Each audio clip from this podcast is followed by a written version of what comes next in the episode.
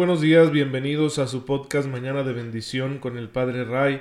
Espero en verdad que se encuentren unidos al Señor y por lo tanto muy bien, muy felices, muy tranquilos a pesar de las circunstancias de la pandemia, a pesar de la emergencia sanitaria, del distanciamiento social y todas estas nuevas circunstancias en las que nos toca vivir el Señor, como enseñó muy claramente el Papa Emérito Benedicto XVI, que por cierto ayer cumplió años, 93 años de edad tiene el Señor, y bueno, ahorita está aislado, eh, de cualquier forma él desde que se retiró del ministerio de vicario de Cristo, de, del sucesor del apóstol San Pedro, pues ha estado dedicado a la oración, no ha tenido así una vida pública, una vida activa más que en dos, tres ocasiones que por ahí ha sido consultado por algún medio.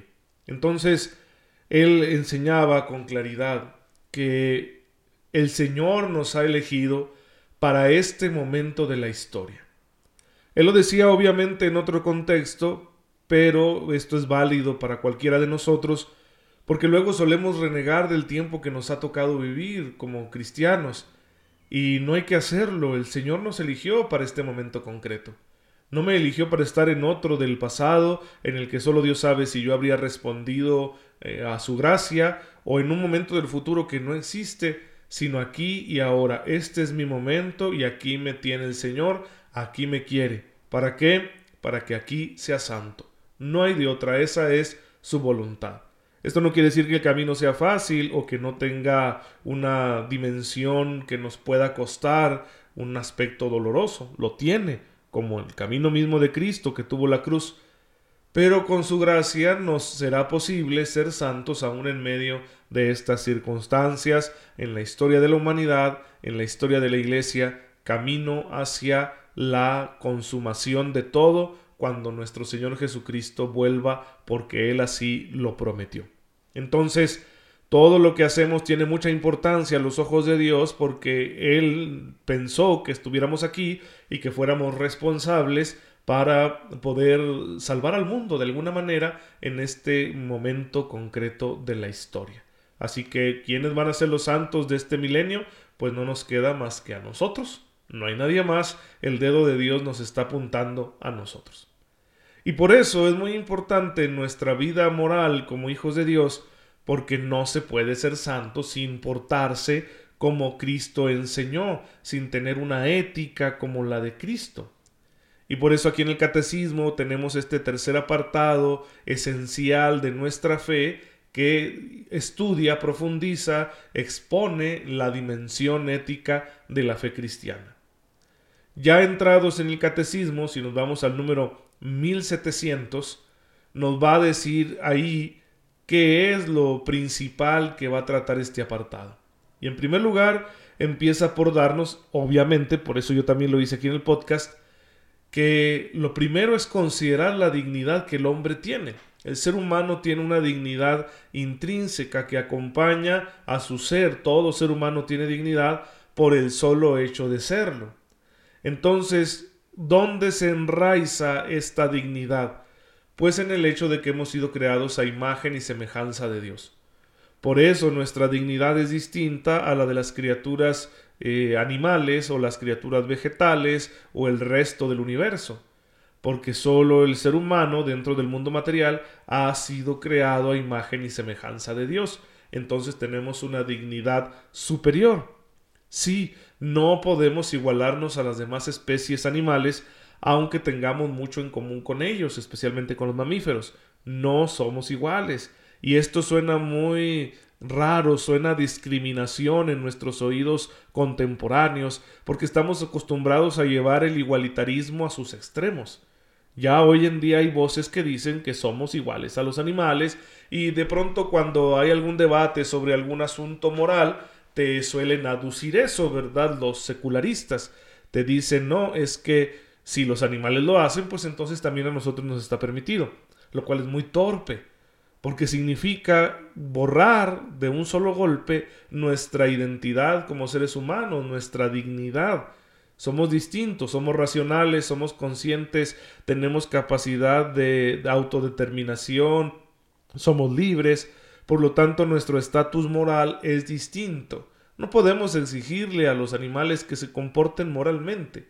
Ellos se comportan instintivamente, a veces podemos orientarles, condicionarles ciertos comportamientos, pero nunca serán plenamente libres, nunca será plenamente decisión del animal. Por lo tanto, no es el mismo estatus moral y yo no puedo meter a la cárcel a un perro, a un pitbull porque mordió a una persona, porque no es su responsabilidad. Está actuando casi mecánicamente debido a su propia naturaleza. En cambio, sí que puedo pedirle que se haga responsable al dueño, porque el dueño es un ser humano y tiene otro estatus moral, y si no ha sido cuidadoso con ese perro que tiene, con su mascota, él es responsable de los asuntos que haya realizado el animal, y a él sí que podremos exigirle cuentas de su comportamiento. Entonces, es el primer paso que da el catecismo diciéndonos la vida moral tiene su origen en la dignidad que acompaña a todos los seres humanos y esta dignidad a su vez hunde sus raíces en el hecho de que Dios nos hizo a su imagen y semejanza.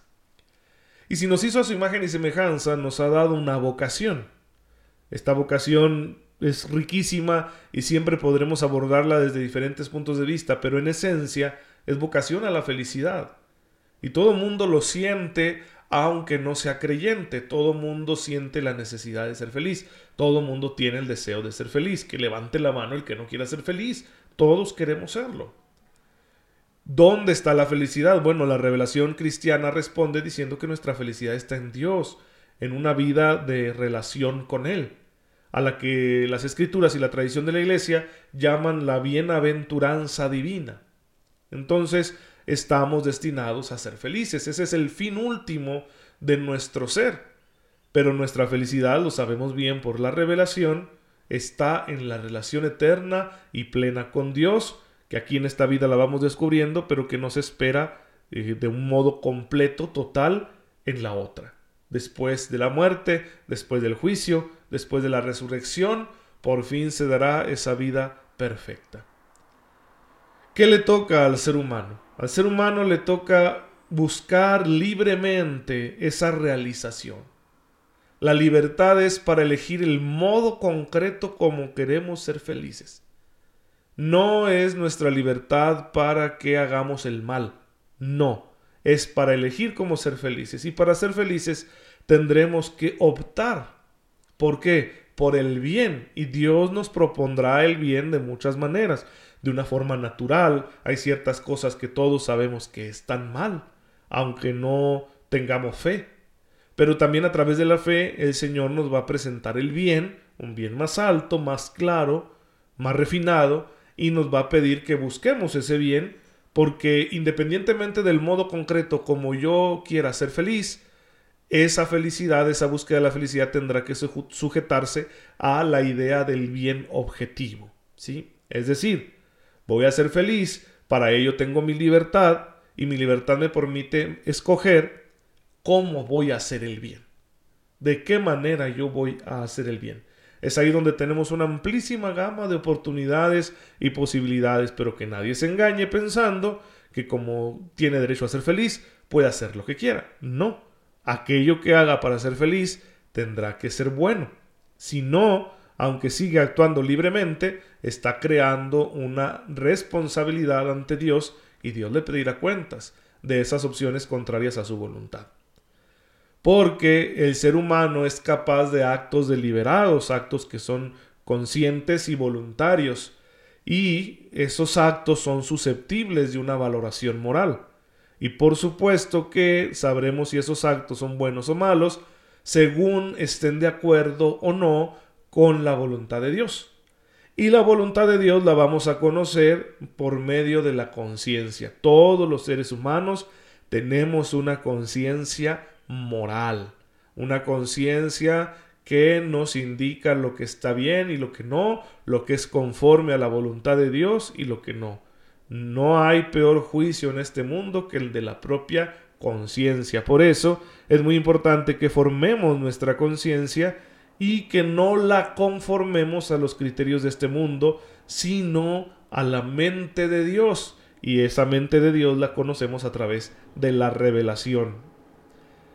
Ahora, los seres humanos estamos llamados a crecer en todos los sentidos, no solo en nuestro organismo físico, sino también en nuestra vida interior.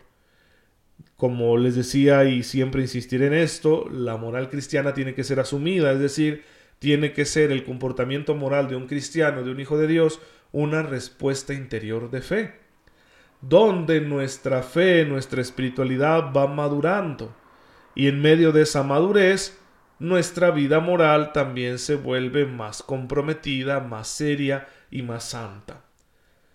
Lo que va a importar mucho para madurar moralmente será que crezcamos en la virtud, es decir, que nuestros actos buenos nos conduzcan a forjar hábitos buenos, hábitos buenos que se convierten en virtudes, es decir, en fortalezas, fuerzas para poder vivir cristianamente en este mundo, fuerzas que nos permiten evitar el pecado, no caer en la tentación, fuerzas que nos permiten recapacitar cuando sí caemos, volver a la misericordia del Padre que es infinita, y de esta manera alcanzar la perfección en el amor.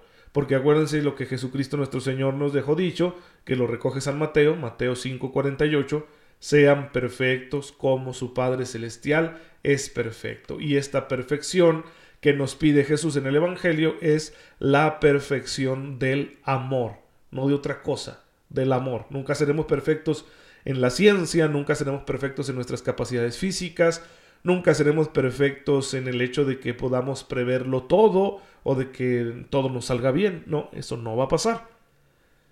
Pero podemos ser perfectos en el amor. La gracia de Dios está en nosotros, dice el catecismo, ya Dios nos la concedió y si la dejamos desarrollarse cooperando libremente con ella, entonces sin duda que podremos alcanzar esa perfección en el amor que nos pide Jesucristo nuestro Señor. Pues hermanos, hoy es un buen día para crecer en el amor. Hoy es un buen día para buscar la santidad aunque tú y yo somos muy conscientes de nuestras limitaciones, algunas dependen de nuestra personalidad, nadie tiene una personalidad perfecta, todos tenemos defectos de carácter, tenemos nuestro temperamento, tenemos factores de riesgo en nuestra personalidad, factores de riesgo de índole psicológica. Hagámonos cargo de todo ello y con la gracia de Dios trabajémoslo como un artesano que trabaja pacientemente la materia, sea la madera o la arcilla, y le va dando una forma preciosa y refinada, acabada, que algún día será una obra de arte. Así nosotros vamos aplicándonos para que el Señor nos ayude y podamos alcanzar esa perfección trabajando nuestra realidad personal. No hay mayor responsabilidad que esa. A veces tenemos deseos de cambiar el mundo, deseos de hacer algo por los demás, por la gran familia humana. Hagámoslo. Pero no funciona si no nos hacemos primero responsables de nuestras cosas. Nuestra primera responsabilidad es ser hoy mejores que ayer, es ser más santos en nuestra vida personal. Y claro que entre más santos seamos, más claridad mental tendremos y más fuerza de voluntad y más creatividad incluso para poder hacer algo por los demás. Pues bien, Hermanos, esta es la enseñanza del día de hoy. Ojalá que les ayude, les sirva. Les recuerdo que estamos en el Catecismo de la Iglesia Católica a partir del número 1700. Luego ya entraremos en detalle en cada uno de estos temas que nos ha presentado el Catecismo como inicio de la reflexión de la dimensión ética de nuestra fe. Pero se nos acaba el tiempo, ya saben, siempre hay que terminar dándole gracias a Dios. Padre, gracias por el don de la vida y gracias por el don de la fe, de la salvación. Todo lo hemos recibido inmerecidamente de ti. Ayúdanos, Señor, a disfrutarlo, pero sin salirnos nunca de los límites de tu voluntad, porque al hacerlo perderemos el gozo de esta vida y nos arriesgamos también a perder el gozo de la eterna. No lo permitas, Señor, danos tu gracia para que alcancemos la perfección del amor en Jesucristo nuestro Señor. Amén. El Señor esté con ustedes. La bendición de Dios Todopoderoso, Padre, Hijo y Espíritu Santo, descienda sobre ustedes y los acompañe siempre. No se olviden de rezar por este servidor, yo rezo por ustedes, cuídense mucho, sigan tomando sus precauciones y nos vemos mañana, si Dios lo permite. Sigan pasando muy felices Pascuas.